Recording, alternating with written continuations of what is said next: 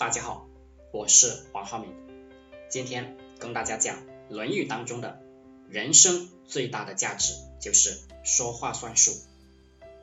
子曰：“古者言之不出，是攻之不逮也。”孔子说，古代的人不怎么说话，不轻易开口，为什么？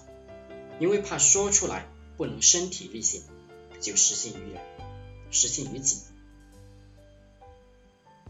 养成习惯过后，大家都知道，你说话说了也是白说，也就不信你了。你自己呢，也知道自己说了也是白说，也就随便说话。比如你说你要去健身，结果你根本不去，然后每天继续鼓励自己要经商，但还是不去。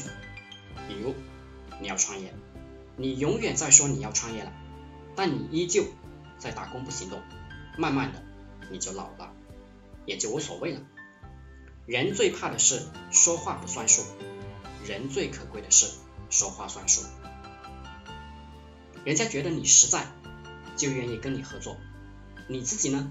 如果每句话都考虑的很清楚，说了就去干，那么你这一辈子一定有成就。